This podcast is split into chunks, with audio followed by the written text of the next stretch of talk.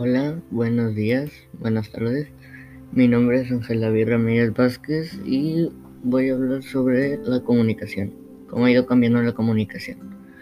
La comunicación es la acción de intercambiar información, ya sea entre dos o más personas, teniendo como fin la transmisión y la recepción de informaciones, ya sea escrita, oral o de así. Bueno, las comunicaciones digitales han evolucionado diariamente en la sociedad, desarrollándose por las nuevas tecnologías que se implantan de forma continua en el campo de la comunicación social.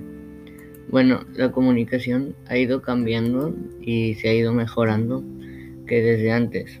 La anécdota es de que yo hace tiempo fui a la casa de una tía y ahí tenía un teléfono como de cuerda y yo pues no sabía cómo usarlo pues porque era viejito y mi opinión sobre la comunicación es de que ha ido cambiando para ayudar mucho y pues la gente ya lo usa mucho para trabajo y que es muy bueno y ayuda para hablar con amigos, para trabajo o con familia y que ya ha ido mejorando mucho.